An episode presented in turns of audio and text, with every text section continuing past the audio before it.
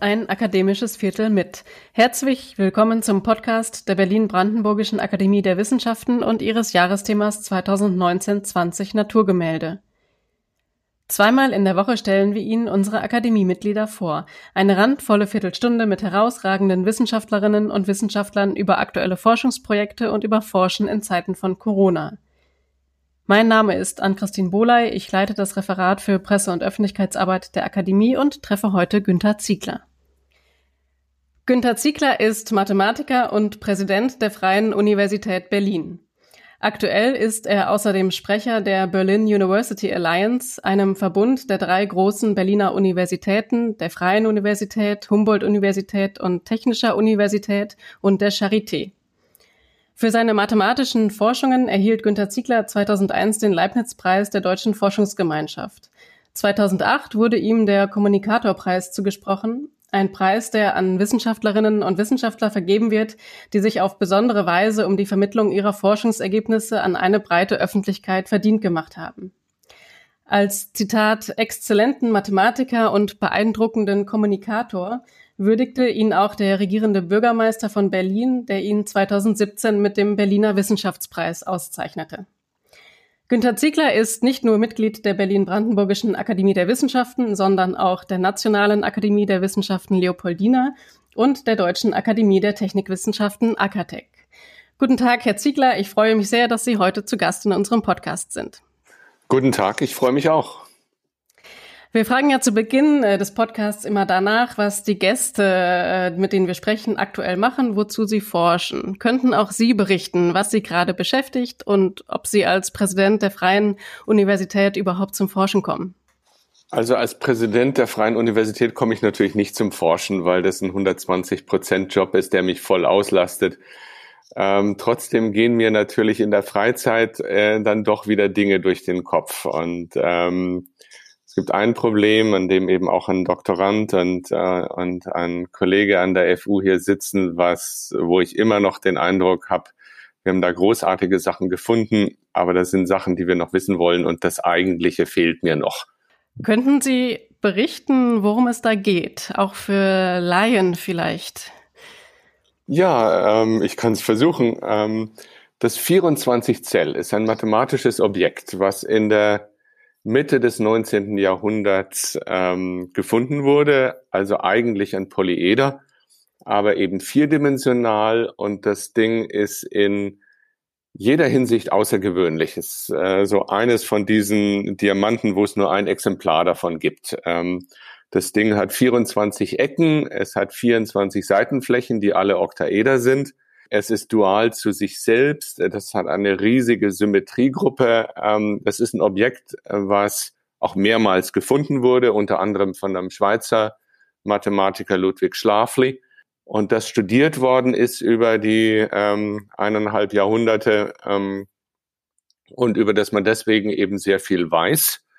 Und wir haben uns da eine Sache angeschaut, über die man offenbar nichts weiß. Man schaut sich nämlich an den Realisierungsraum, der einfach fragt, wenn ich dieses Objekt nehme, wie kann ich das, wie kann ich dem Koordinaten geben? Welche Mengen von sozusagen korrekten Zahlen gibt es, die, wenn ich sie in den Raum werfe, mir dieses Objekt geben?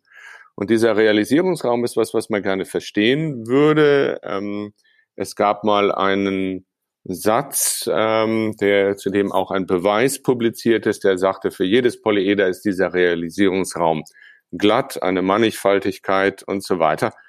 Wir wissen, dass dieser Satz falsch ist, aber jetzt wollen wir es wirklich für das 24 Zell wissen. Also in dem Fall interessiert mich jetzt gar nicht die allgemeine Theorie, sondern mich interessiert dieses eine Beispiel, was so im Kern der Mathematik steht. Ähm, und was da los ist. Und unsere Vermutung ist, ähm, dass dieser Realisierungsraum eben nicht glatt ist, keine Mannigfaltigkeit ist, die falsche Dimension hat, äh, in jeder Hinsicht äh, außergewöhnlich ist. Aber, und davon haben wir viel bewiesen, aber die letzten Schritte fehlen uns noch. Und das geht mir durch den Kopf und ich überlege, wie kann man an dem Ding rumrechnen? Was kann man da machen? Ähm, nachdem ich nur diese Hauptbeschäftigung habe, ähm, geht es am Ende nicht weiter, als die Ideen dazu dann aufzuschreiben. und äh, eine E-Mail zu schreiben mit äh, Dear Lais, Dear Rainer, was Lais Rastanavi, der Doktorand, und Rainer Sinn, der Kollege, Professor meiner Arbeitsgruppe ist, und zu sagen, können wir nicht das Folgende anschauen, und dann machen die wieder weiter. Und Sie widmen sich dann wieder Ihrem Geschäft als Präsident der Freien Universität. Da würde ich gerne fragen, wie Sie ins äh, Sommersemester 2020 gestartet sind. Das ist ja ein in vielerlei Hinsicht besonderes Semester. Welche Ideen hatten Sie dazu? Also das Semester ist ja nicht nur besonders, das ist einzigartig. Ähm, ich glaube, wir müssen weiterhin auch hoffen, dass das einzigartig bleibt. Also mit der Mathematik, von der ich gerade erzählt habe, ich wollte ja irgendwann mal ein Buch schreiben über Beispiele, wo sozusagen einzigartige Sachen drin sind und da wäre dann auch das 24-Zell drin. Ich hoffe, dass dieses Sommersemester eben auch einzigartig ist. Wir haben natürlich diese furchtbare Pandemie zu bewältigen und es war sehr früh klar, dass unter diesen Bedingungen klassischer Universitätsbetrieb ähm, und ein klassisches Sommersemester gar nicht stattfinden kann. Und ähm, wir haben auch an der Freien Universität sehr schnell gesagt, jetzt erst recht. Wir müssen zeigen, was Universität kann, und zwar in Forschung und in Lehre, obwohl wir diese Nebenbedingungen haben.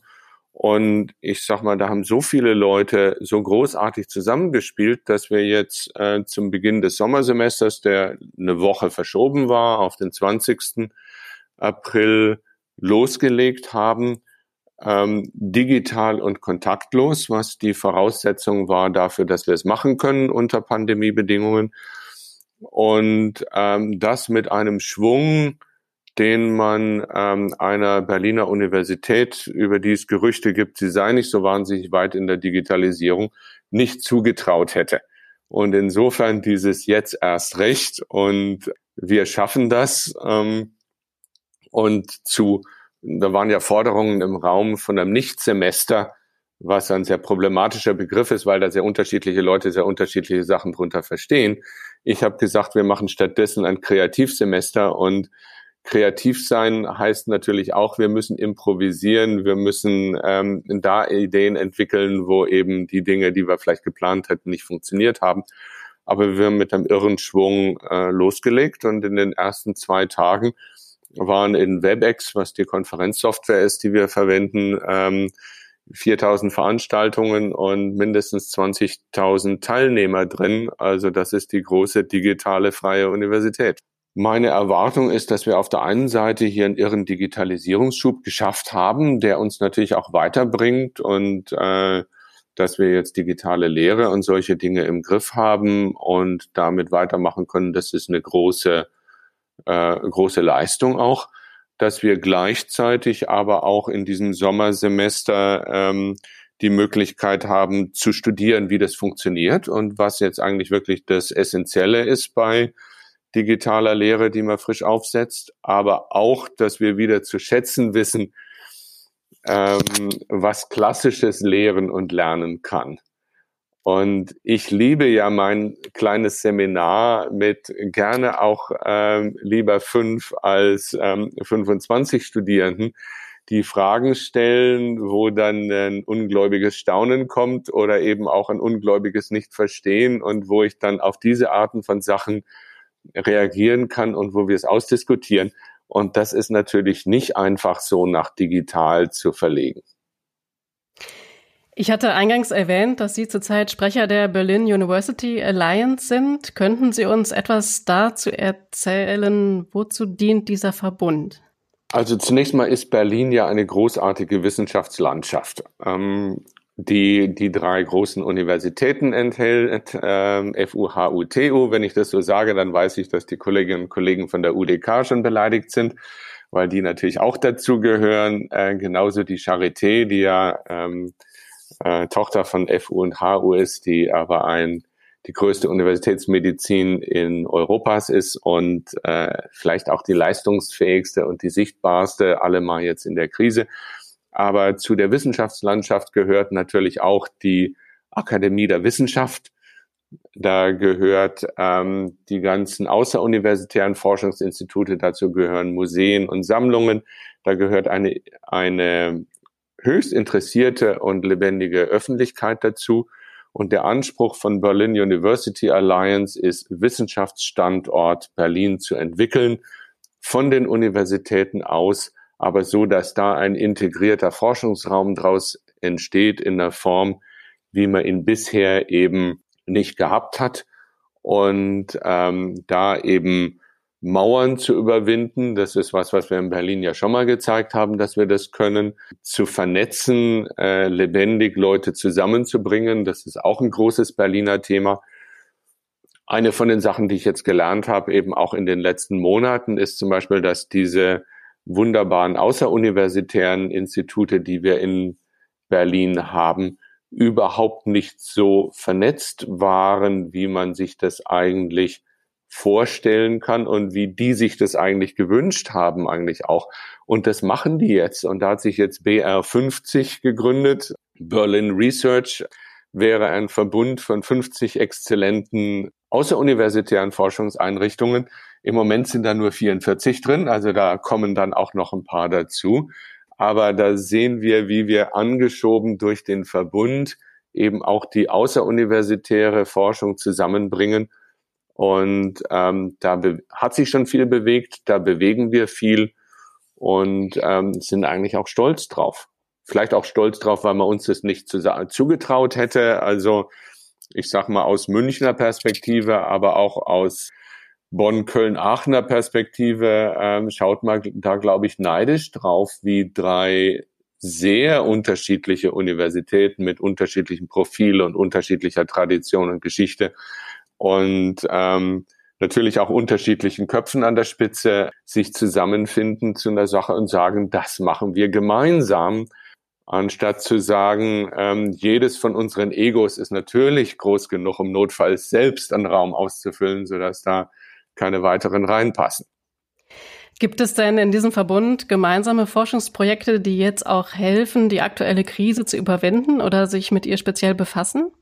Ja, also eine der sozusagen Hauptlinien von was wir im Verbund uns vorgenommen haben, das heißt dann bei uns Objective 1, also das erste große Ziel von fünfen, ist, dass wir gemeinsame Initiativen zu Grand Challenge Themen starten. Und Thema Null ist Digitalisierung, das läuft eigentlich schon seit Jahren. Thema eins ist sozialer Zusammenhalt.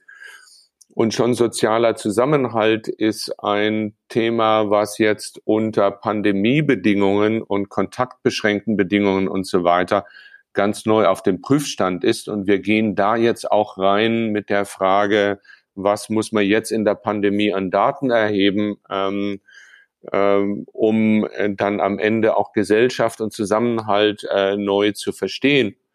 Aber Thema zwei wollten wir eigentlich jetzt erst im Herbst anschieben, heißt dann Global Health, globale Gesundheit. Und da sind wir jetzt natürlich aus aktuellem Anlass auch schon mal vorgeprescht und haben gesagt, okay, das war der Plan für den Herbst, aber die Pandemie haben wir jetzt. Und haben aus dem Budget der Allianz erstmal ein, äh, knapp zwei Millionen Euro vorgesehen für ähm, ganz konkrete Forschungsprojekte, die sich mit dem Coronavirus 2 und ähnlichen Viren beschäftigen und wo wir eben schon im medizinischen jetzt versuchen, ähm, die Leistungsfähigkeit von Berlin und die Leistungsfähigkeit von Zusammenarbeit in Berlin ähm, in den Dienst der Bekämpfung der, der, äh, der Krankheit und der Pandemie zu stellen. Und nur um das zu beschreiben, also Berlin heißt dann eben, natürlich ist es ähm, FU und HU und unsere Charité und das BIC, was da dran hängt als medizinische Struktur. Aber da gehört natürlich genauso das Robert Koch Institut dazu. Da gehört genauso dazu das Max Delbrück Zentrum für molekulare Medizin, was ein Riesenforschungsinstitut von auch ähm, globaler Bedeutung ist. Und wenn wir an einem Strang ziehen, dann können wir Dinge bewegen, äh, die eben auch globale Herausforderungen in den Blick nehmen. Insofern ähm, ist die Berlin University Alliance zu genau dem richtigen Zeitpunkt jetzt wirklich ins ähm, Gleis gegangen und gibt Gas. Herr Ziegler, dann wünschen wir der Berlin University Alliance alles Gute für die Zukunft und sind gespannt, welche Ergebnisse wir von dort hören. Ich danke Ihnen ganz herzlich für das Gespräch. Ich bedanke mich. Das war auf ein akademisches Viertel mit. Der Podcast von Berlin-Brandenburgischer Akademie der Wissenschaften und Jahresthema 2019-20 Naturgemälde. In der nächsten Folge am kommenden Dienstag sprechen die Musikwissenschaftler Dörte Schmidt und Matthias Pascherny mit Friederike Krippner über Bernd Alois Zimmermann und den neuen Jingle unseres Podcasts. Wir danken Ihnen fürs Zuhören und freuen uns, wenn Sie auch beim nächsten Mal wieder mit dabei sind. Bis dahin, bleiben Sie gesund.